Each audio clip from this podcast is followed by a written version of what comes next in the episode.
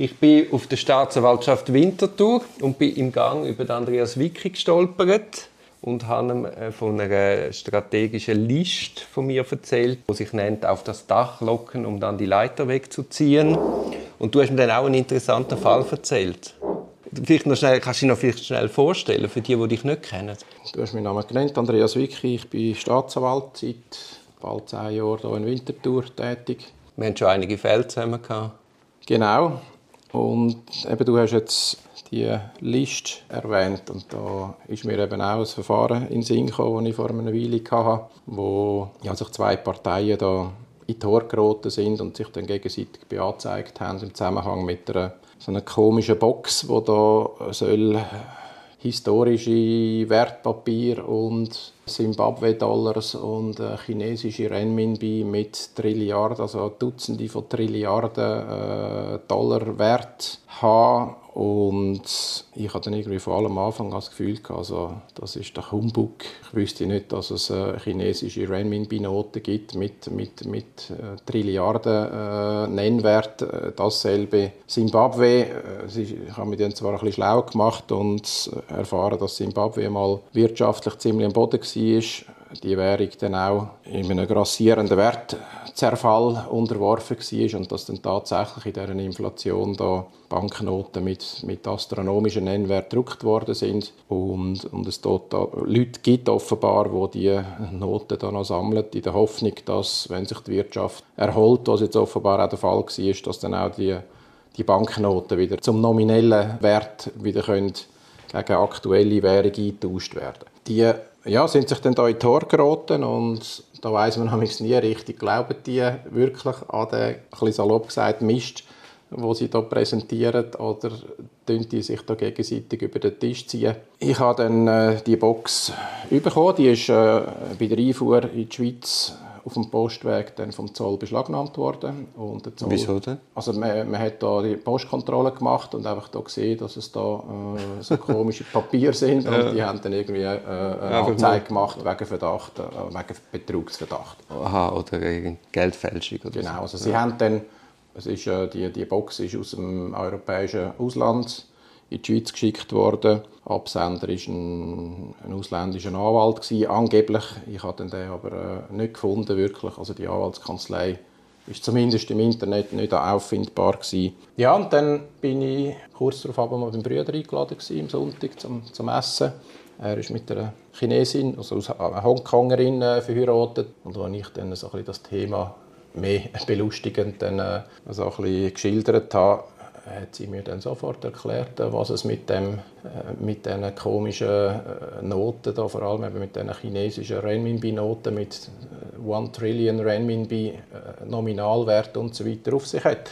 Sie hat dann gesagt, dass ja, in der chinesischen Kultur halt der Glaube vorhanden sei, dass wenn man sie im Jenseits einmal schön haben und, und wenn man reich sein und, und, und äh, vermögend dass man sich die Vermögenswerte im Diesseits muss äh, eine Art wie transferieren ins Jenseits. Mhm. Und das macht man, indem dass man eben die Vermögenswerte im Tempel geht, verbrennen und dann ist dort die Idee, dass dann das eine Art, also wie ein Konto im Jenseits gibt, wo dann einem da die Vermögenswerte dann da äh, gut geschrieben werden. Das ist ja auch unserer Kultur nicht ganz fremd, das Opferwesen. Ja, wobei dann eben halt äh, die Opfer halt mehr so ein bisschen stellvertretende. Ja, aber der Gräber ist ja immer Zeug beigegeben worden, dass man es dann eben im Jenseits wieder auf den Diener zurückgreifen kann, auf, auf die Schätze, ja, auf den stimmt, Schmuck. Ja.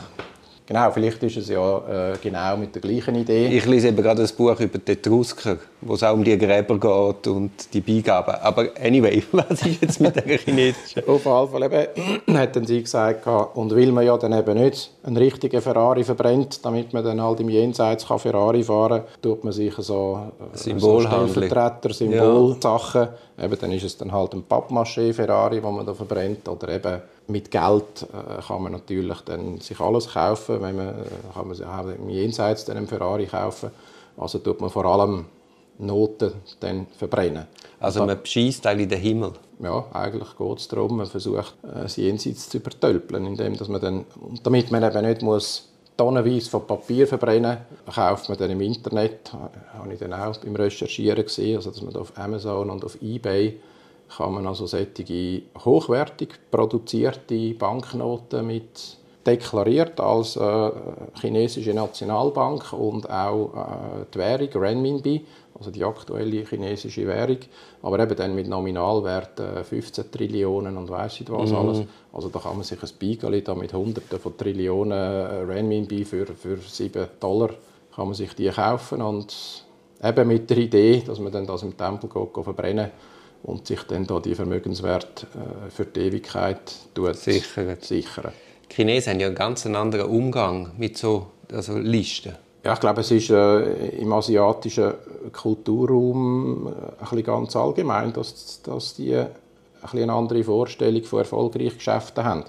Oder wir da im kontinentaleuropäischen Umfeld auch, wir glauben da Grundsätze wie Treu und Glauben, dass man im Grunde genommen äh, ein Äquivalent die Leistungen ja. Äh, austauscht und dann, dann ist es, äh, dass man den anderen über, übertölpelt oder eben mit einer Liste über den Tisch zieht. Das ist bei uns eher verpönt.